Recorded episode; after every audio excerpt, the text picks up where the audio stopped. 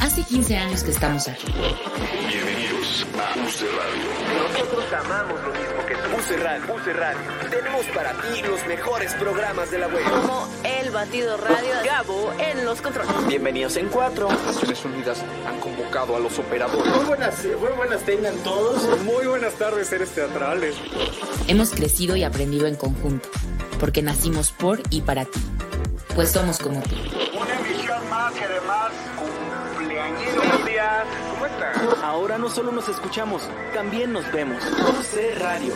Más de lo que ves. Sin importar el idioma, siempre nos entendimos, nos entendemos, nos escuchamos. UC Radio. Écoute, decide. Ushi Radio, Kiki más. UC Radio. Escucha tus ideas. Hoy incluso nos vemos. Hemos evolucionado contigo y contigo celebramos nuestros 15 años. UC Radio. Se dice fácil, pero se escucha mejor.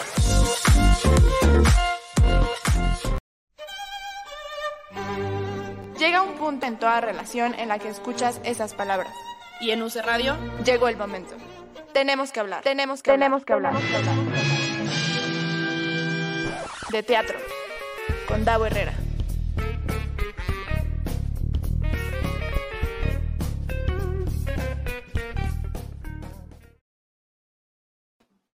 Muy buenas tardes, seres teatrales. Bienvenidos y bienvenidas una semana más a Tenemos que hablar de teatro. Yo soy Davo Herrera y me da mucho gusto estar con ustedes. Gracias a la gente que ya se está conectando en vivo a través de Facebook, en el Facebook de Davo Herrera, en el Facebook de UC Radio y en el canal YouTube misterioso de Davo Herrera, que tiene, creo que, creo que son seis seguidores, ¿no, Su? Sí. Ya seis seguidores. No sabemos cómo se hizo ese, ese canal, pero ahí está. Entonces nos pueden seguir y estar al pendiente ahí de los lives que, que estamos haciendo. Eh, ya veo aquí gente que se está, que se está. ¡Ay, Luz! Ya nos está poniendo aquí. Hola, David, te extraño. A ti, Luz. Déjenme les digo que Luz, el año pasado, hice un proyecto que se llamó eh, Por lo menos y eran unos lives todos los días, más bien todas las noches. Eh, hacía un live en Instagram eh, hablando de buenas noticias, pues entre tanta mala noticia de, la pandemia, pues tener por lo menos un ratito de buenas noticias. Y Luz era nuestra jefa de información, siempre estaba ahí al pendiente y nos mandaba buenas noticias para hablar en este live. Eh, Rebeca también nos está poniendo aquí buenas tardes para todos, de todos, todos, este, muy bien. Eh, y pues bueno, este, síganos en redes, por favor, arroba UC Radio MX, arroba Davo Herrera 9, arroba hablar de teatro, para que estén al pendiente de toda la información. Acuérdense que están los lives aquí en, vivo, estamos en Facebook, pero también estamos en podcast. En todas las plataformas nos encuentran como tenemos que hablar de teatro. Y ahí también van a encontrar toda la programación de UC Radio para que estén al pendiente ahí de todo el contenido que tenemos para ustedes. Corina ya también nos puso hola presente. ¿Cómo estás, Corina? Qué gusto que estés por acá. Em, eh, Cristian Cortés presente también. Muy bien, ya se está haciendo aquí la comunidad de hablar de teatro, me parece excelente.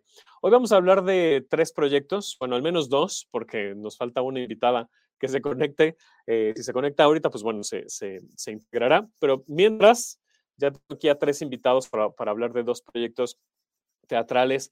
Eh, Max de Luna ya también se está conectando. Oli, Max, que lo acabo de ver hace 10 minutos aquí en, en la cabina.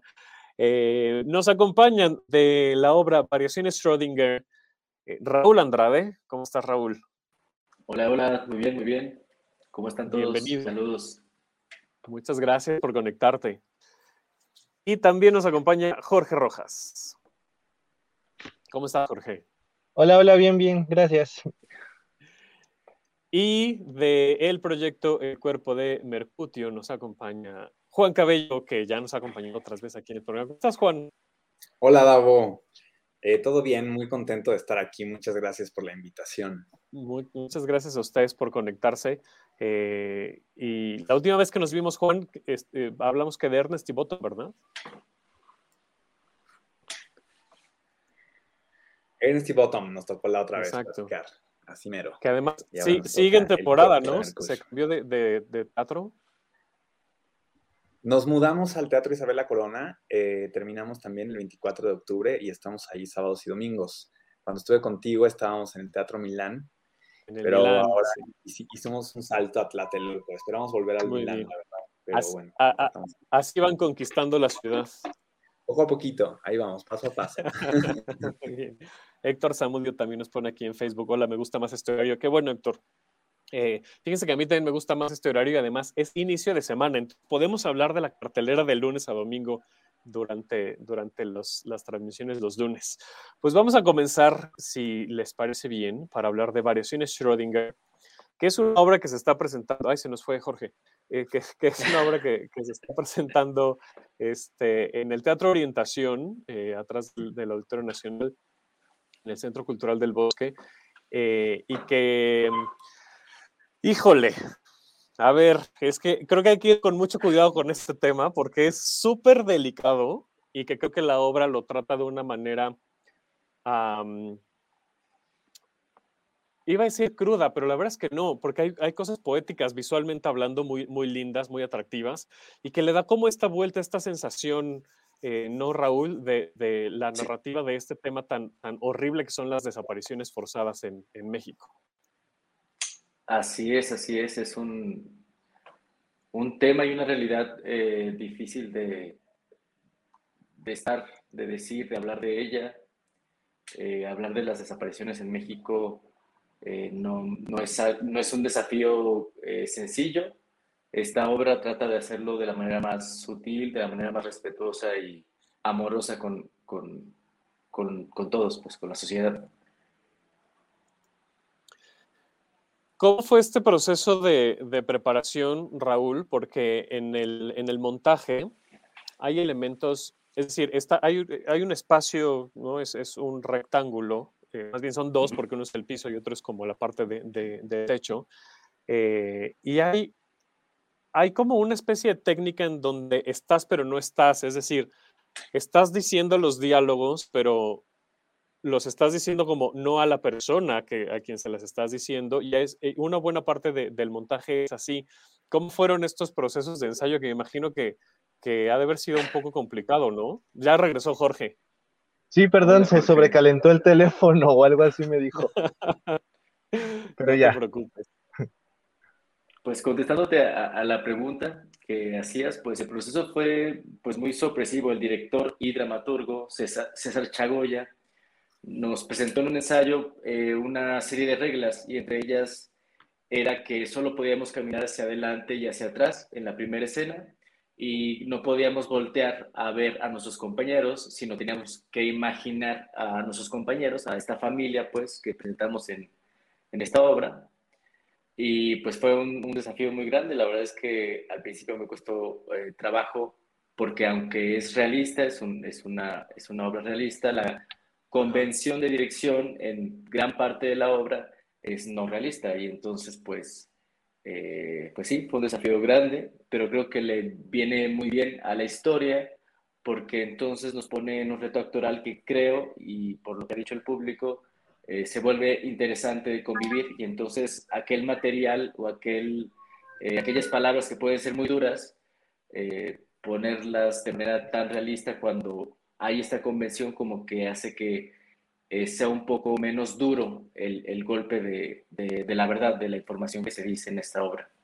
Sí, sí, sí. Eh, Jorge, también para ti, ¿cómo fue este proceso de ensayos donde no estábamos hablando antes de que te reconectaras? De esta, pocas veces se ve esta convención en, el escenario, ¿no? En el que estás diciéndole el diálogo, decía yo hace rato, eh, a, la, otra persona, al otro actor o a la otra actriz, pero realmente no se están viendo a los ojos, no, no lo estás no lo tienes para que veas su expresión. Sí, estuvo, estuvo padre, estuvo complicado, pero creo que nos ayudó mucho el hecho de que hayan sido los primeros ensayos por Zoom. Ah. Fueron muchos, muchos, muchos ensayos por Zoom. Entonces, vaya, yo a, ahorita ya en la puesta en escena, o ya que empezamos a ensayar en, o sea, en vivo, en presencial, ya que no teníamos que ver a nuestros compañeros, me acordaba de la cara de Raúl, de la cara de Luis Miguel Lombana o de Indira cuando les estaba diciendo tal texto. Entonces, a mí me ayudó mucho los ensayos por Zoom. Para quienes no ubiquen absolutamente nada, ya voy a quitar la, la este, imagen, mi querido Fer. Ay, gracias a Fer que está en, en, los controles, no le agradecí al inicio del programa. Para quienes no ubiquen la referencia de, de Schrödinger, este experimento em, es una paradoja, ¿no? Una paradoja en la que eh, no, no, me lo sé tan, tan a, conciencia del experimento, pero bueno, es un gato que está dentro de una caja em, y el experimento o la paradoja del experimento mental es asegurar si está vivo o muerto el gato, que en realidad pues físicamente está, está vivo, tanto vivo como muerto, y no lo puedes comprobar porque no abres la caja, porque no tienes más información. Eh, y, tendrías que suponer si está vivo o está muerto y ninguna, o sea, es decir, tienes tanta información como para suponer que está vivo como para suponer que está muerto, ¿no? Entonces, de eso va la historia de variaciones Schrödinger en, esta apuesta, que insisto, es de las desapariciones forzadas eh, que, lamentablemente están reinando nuestro, nuestro país. Y es la historia de, pues, ustedes dos que son hermanos, ¿no? Jorge y, Raúl, que interpretan estos personajes, donde uno de ellos, pues, es el desaparecido. ¿Qué, qué mensaje ¿no? Desde ustedes, desde su perspectiva, están dándole a la gente que está yendo, este, a ver, este, ya se nos otra vez, Jorge, Raúl, te pregunto a ti, eh, que está yendo a ver esta obra, porque, insisto, es un tema delicado, o sea, no cualquiera Em, o, más bien, es probable que cualquiera de, nosotros y nosotras conozcamos a alguien, ya sea de primera, de segunda o de, tercer grado, que, haya desaparecido.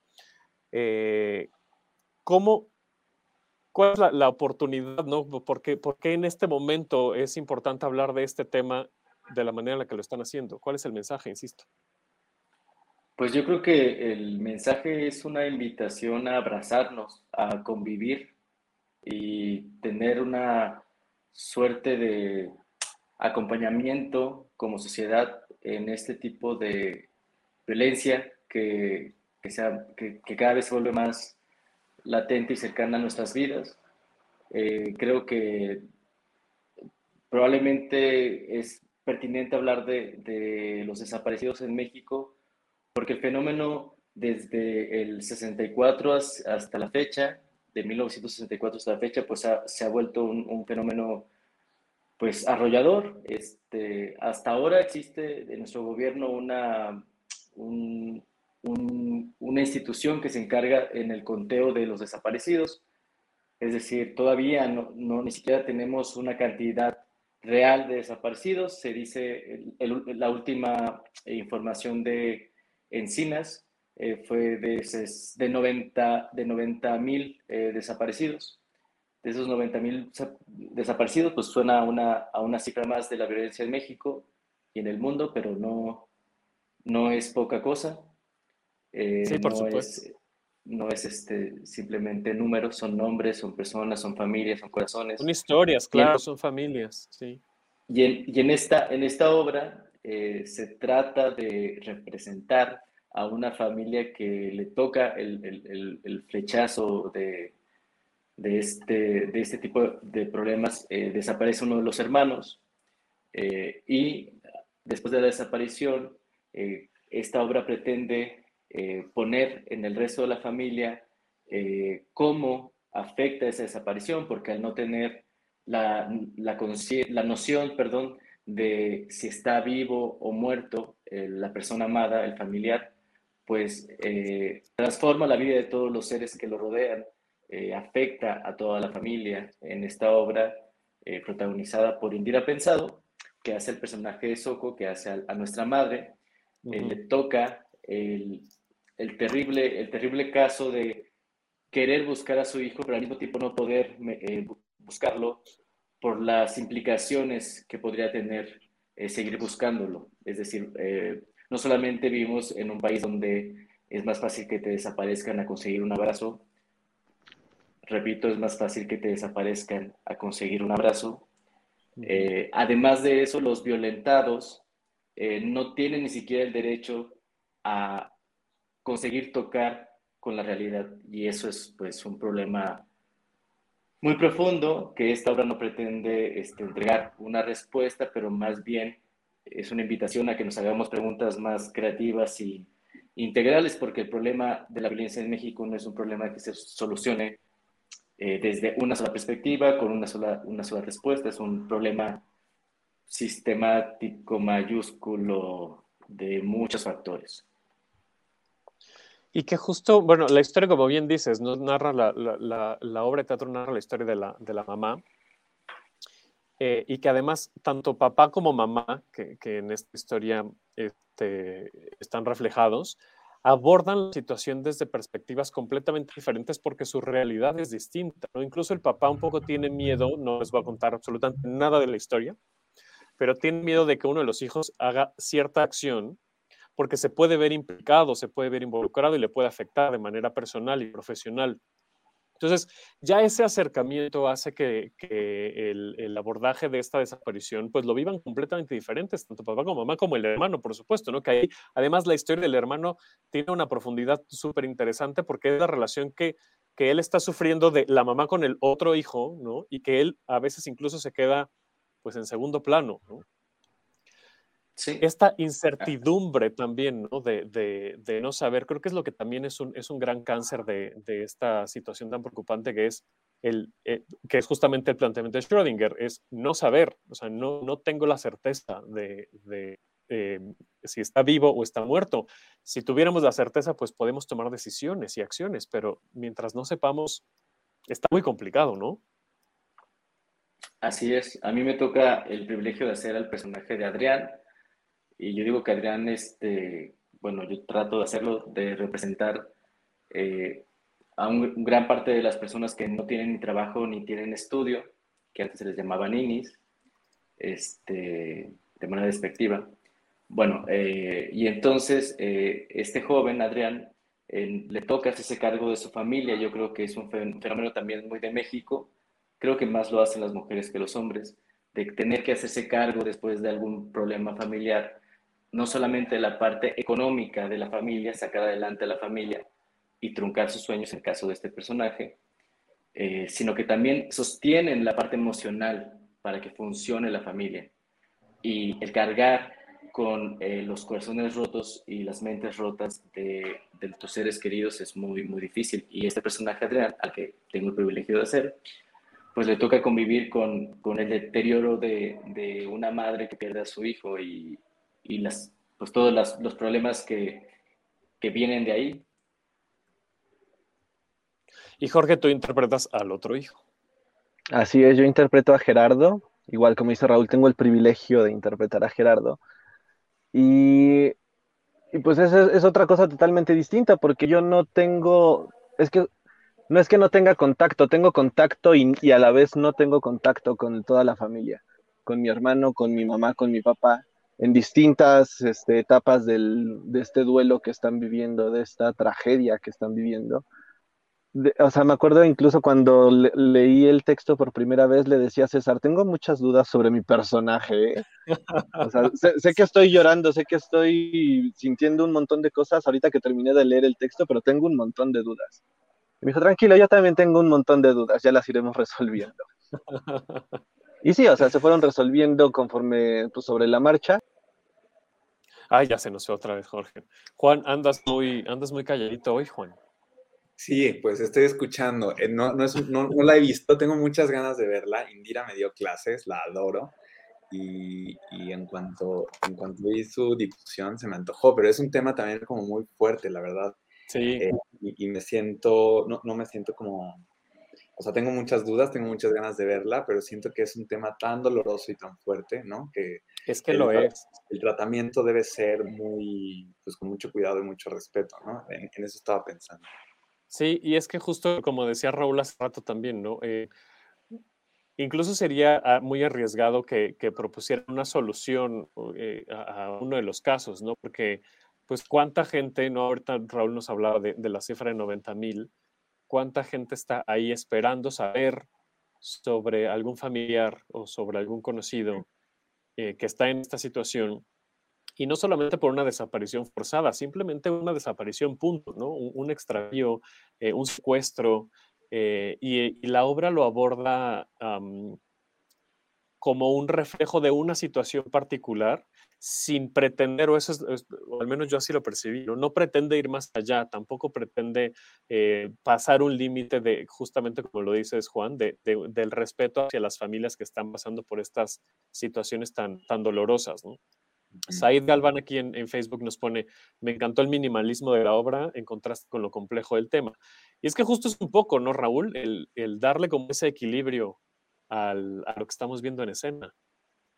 Sí, sí, sí. Este, creo que es una decisión muy inteligente de parte del director no utilizar imágenes que pueden ser mucho más efectistas y escandalosas y que igual haría que la gente hablara más de, la obra, pero que desde mi punto de vista se vuelven eh, pues eh, indignas, eh, un golpe duro para las personas que, que, sí están viviendo esa violencia, porque al final pues, pues una cosa es contar la historia y otra cosa es vivirla y, y creo que, que, no hay la intención en, en este grupo de artistas de, de querer ser de alguna manera invasivos o irrespetuosos con, con el dolor ajeno, al contrario, creo que estamos tan supongo, y solamente puedo hablar por mí, pero eh, me atrevo a hablar eh, de manera general del equipo, que, que, estamos muy, muy comprometidos con la obra respecto a nuestra necesidad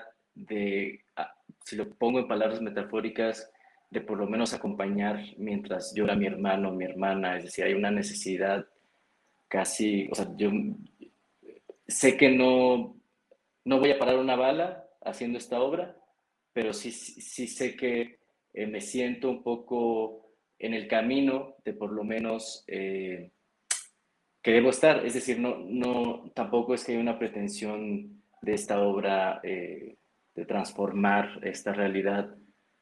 más bien es una invitación a, a hacer este ritual, que sí puede ser este, doloroso, pero al mismo tiempo justo está construida la obra con una dirección muy, muy sutil, eh, para que, esa, que el melodrama no se vuelva superficial, sino que sea un melodrama profundo, un melodrama que, en el cual puedas estar en contacto, pero que tampoco te va, o sea, no vas a salir del teatro, eh, bueno, quiero pensar, este, con, un, con, una mirada pesimista del mundo. Más bien es un no estás solo, no estás sola, aquí estoy yo también. Y eso. Pues muy bien. Jorge, en, el, en este intento de reconectarte, cuéntanos horarios. Perdón, perdón. por favor. Sí, perdón, perdón, perdón. Este, sí. Eh, estamos, nos estamos presentando en el Teatro Orientación del Centro Cultural del Bosque los, los jueves y los viernes a las 8 de la noche, los sábados a las 7 de la noche y los domingos a las 6 de la tarde. Pueden comprar sus boletos en la taquilla o en Ticketmaster. Ahí está. Y como saben, los jueves son jueves, vamos al teatro de 30 pesos. Y si ustedes forman parte de, gente de teatro, de, la Coordinación Nacional de Teatro, en cualquier función les cuesta 45 pesos y tienen su credencial de, gente de teatro. Así es que, un pretexto, la verdad es que está, eh, está muy económico, está bastante accesible. Eh, y pues, ¿hasta cuándo van a estar? Hasta el 7 de noviembre. 7 de noviembre. Ok. Les queda, pero no sé, yo siempre les digo, no se esperen al final, vayan de una vez. Yo nada más pregunto a la fecha para que planeen, porque luego también hay una vasta cartelera, ya está regresando toda la cartelera de, teatro en Ciudad de México.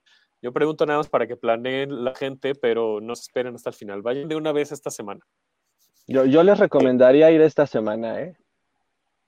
Exacto, si ya no, no, no pierdas tiempo, de una vez. Jorge, muchísimas gracias. Sé que te tienes que desconectar, así es que muchas gracias. Otra vez, sí, perdón. Sí, no, no, te, no te Así es la tecnología, mira, no pasa absolutamente nada. Así, así es esto. Pero muchas gracias. Eh, muchas gracias, Jorge. Eh, Raúl, te quedas, ¿no? Para seguir platicando. Ahora vamos a los Shakespeareanos. Vale, vale. muchísimas gracias. Les mando un saludo, un abrazote a todos. Cuídate mucho. Bye. Y digo que vamos a seguir hablando de lo shakespeariano porque eh, Juan Cabello nos viene a hablar del cuerpo de Mercurio, que no he podido ver. Em, entonces aquí sí no voy a poder pues, decir todo lo que yo quisiera como me gustaría, porque no la he visto, pero tú, Juan, te vas a encargar porque además la dramaturgia, la dirección es tuya. Entonces, ¿quién mejor que tú? Ay, se detuvo Davo. Pero, ah, ya, ya estás ahí. Perfecto. Perdón, me perdí la última partecita. Pero bueno, el cuerpo de Mercurio es eh, un paréntesis imaginado en la historia de Romeo y Julieta de Shakespeare.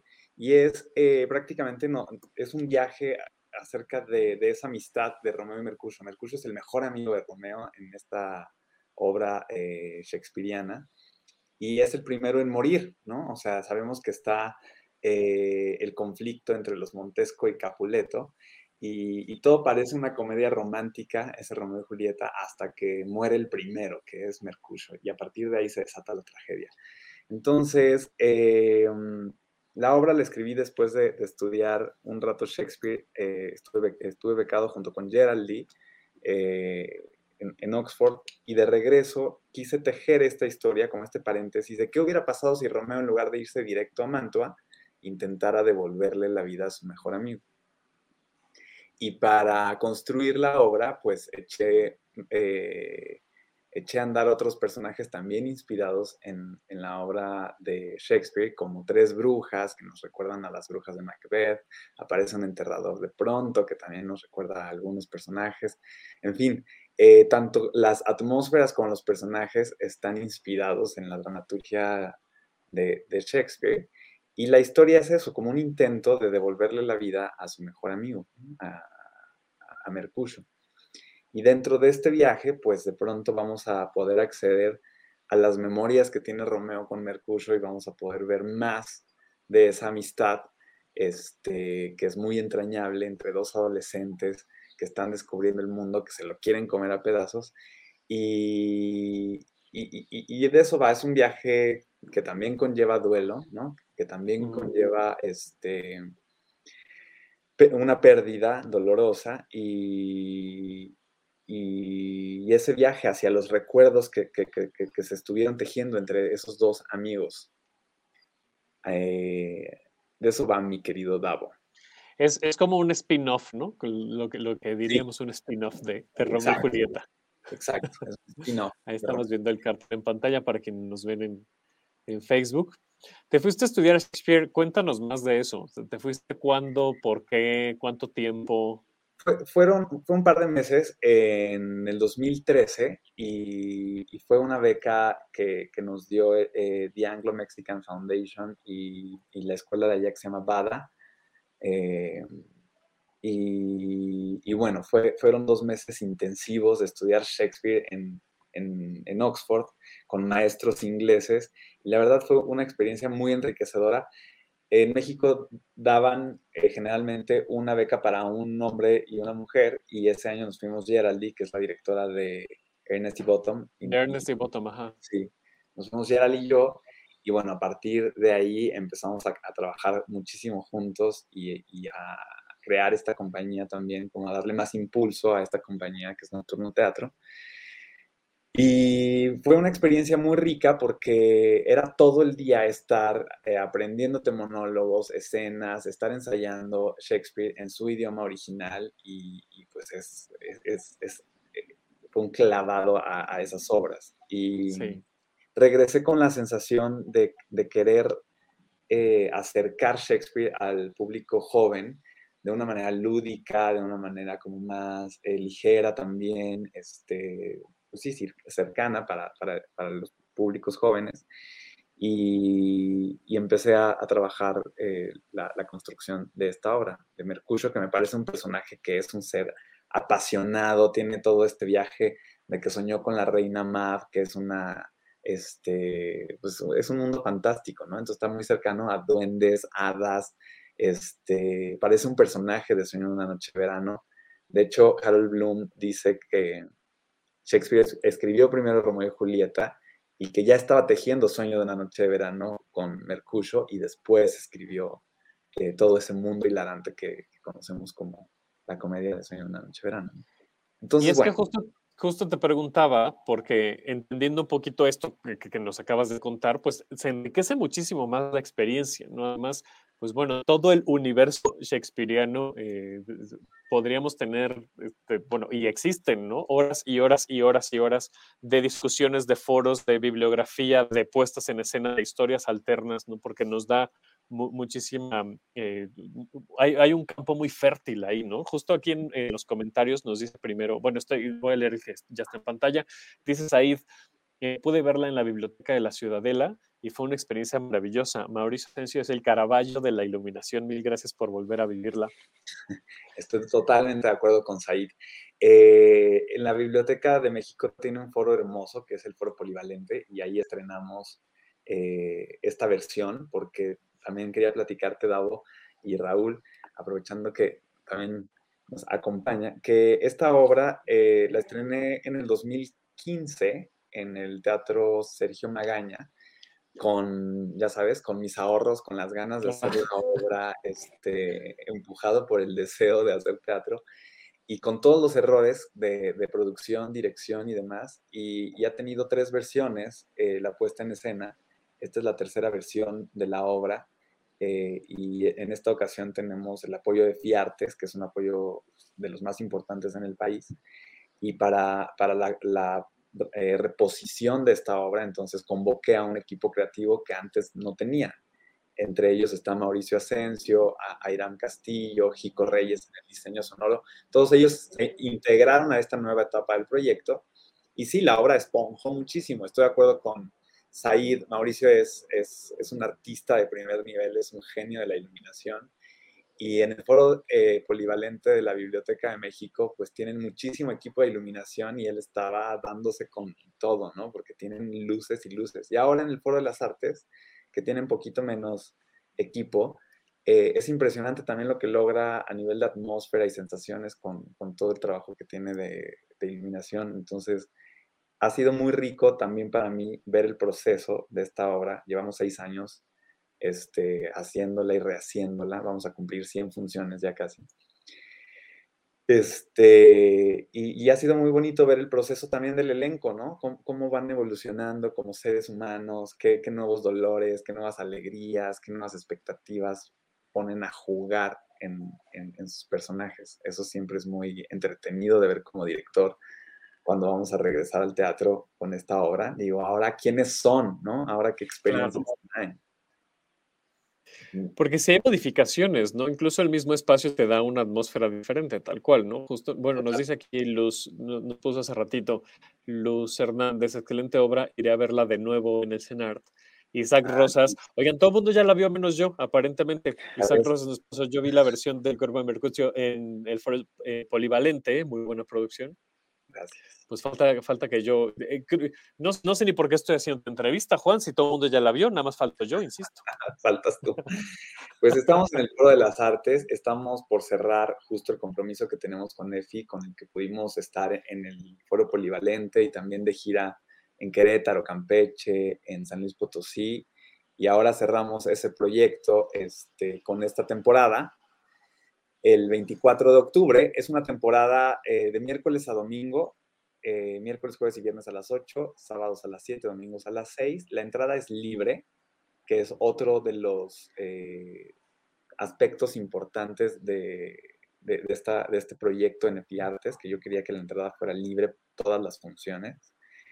Y, bueno, la, gente ayer, ayer domingo, la gente estaba formada a las 4 de la tarde para entrar a las 6. Entonces vayan con antelación y este, la van a disfrutar.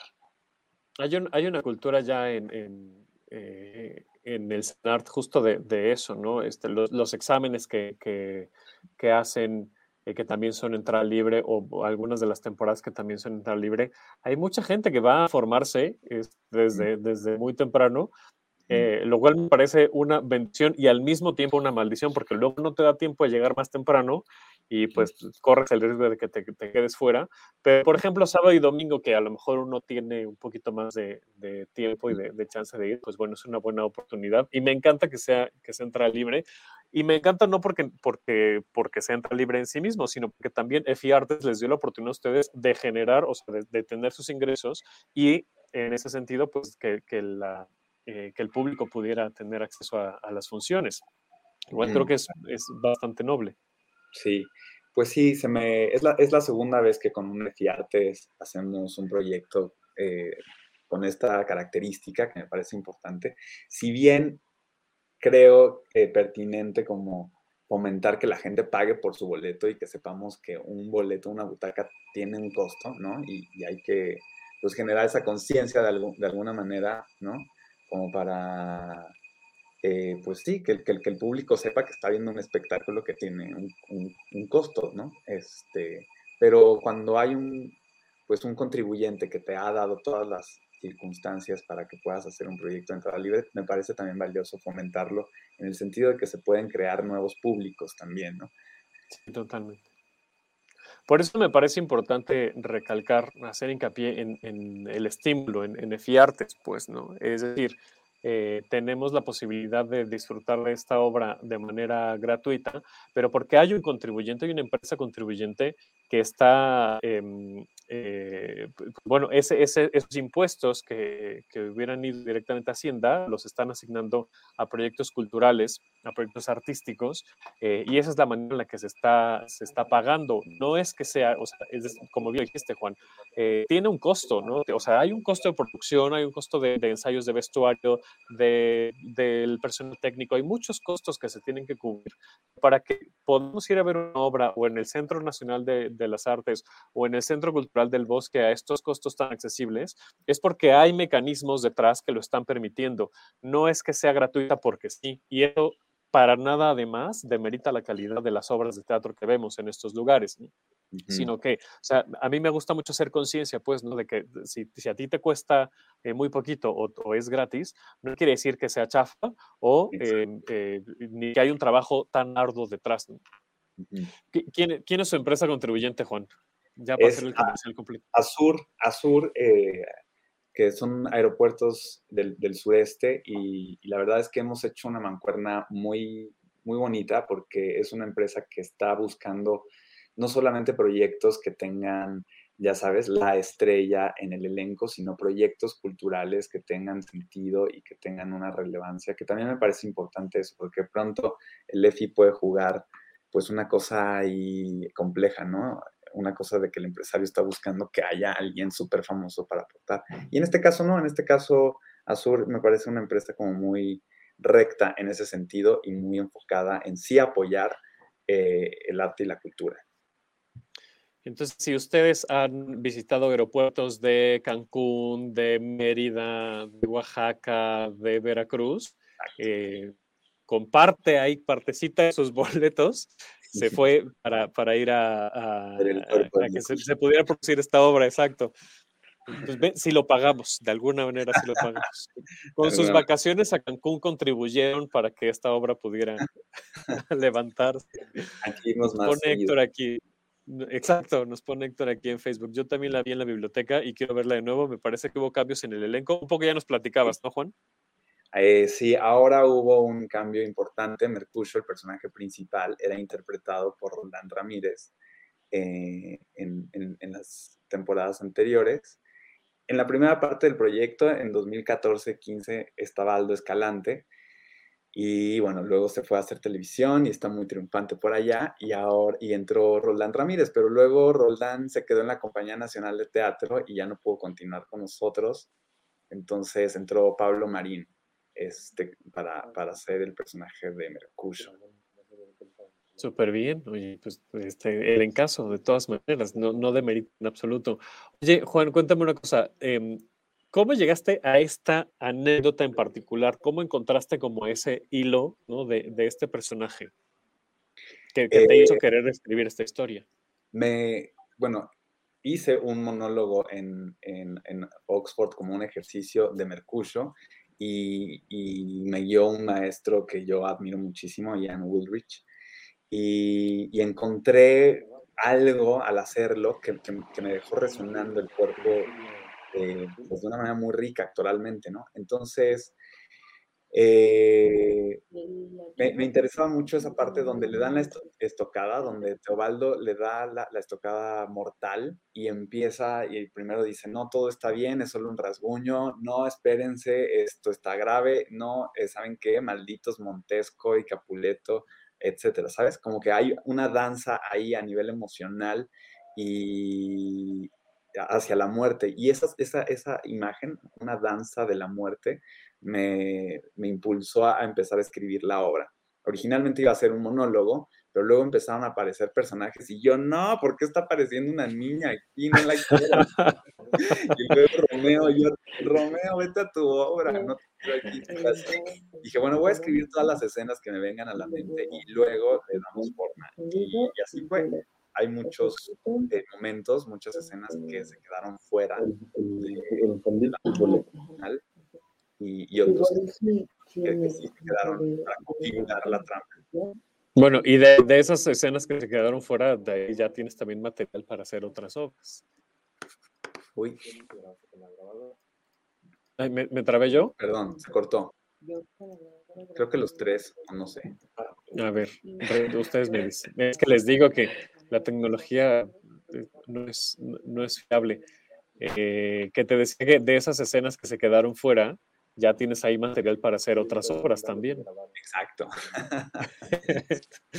no está mal. Afuera. Y la manera en la que yo escribo es como muy caótica, la verdad. No, o sea, sí tengo una metodología, pero, pero como el primer impulso es escribir, escribir, escribir y se queda mucho material por ahí. Y bueno, este, leímos la obra, Gerald y yo, eh, Gerald produce junto conmigo también este, este proyecto, y la leímos y le dimos forma y ha ido como agarrando su propio camino también. Entonces, ha sido muy interesante también todo ese viaje dramatúrgicamente hablando, ¿no? Qué, bien. Ahí nos, pone, bueno, ya apareció en pantalla el comentario de Héctor que ya, que ya contestamos hace un momentito. Y nos pone Isaac, Pablo Marín, sí voy. Es que sí, Pablo Marín, Pablo Marín, no puedo creerla. La verdad que lo hace súper bien. Raúl, ¿qué tan shakespeariano eres? ¿Qué tan qué? Shakespeariano. ¿Qué tan, qué, qué tan? Pues lo suficiente como para ir el miércoles a ver esta bonita Eso. obra. Este, con Pablo Marín, yo también voy. Oye, pero qué bueno que dices eso, Raúl, lo suficiente para ir a ver esta obra. No, es, bueno, difícilmente, pero no hay que asumir, ¿no? Habrá personas que no conozcan en absoluto Romeo y Julieta, pero Sí. punto que conoces que existe la obra, pero nunca la has visto. O sea, no tienes que conocer nada a- a- eh, como referente para, para ver esta obra. No, fue muy bonito desde la temporada de estreno en, en, eh, en el Sergio Magaña, en Santa María de la Ribera, que había gente que yo tenía esa duda justo, entonces me quedaba a platicar con el público y había gente que me decía, ay, ese cuchillo, esa escena del cuchillo la agarraste de no sé dónde, o el pañuelo ese me suena, me huele a Otelo, ¿no? Y así, porque también como que había eh, objetos que estaban inspirados eh, en, en- en ciertos como pasajes, escenas, obras de Shakespeare.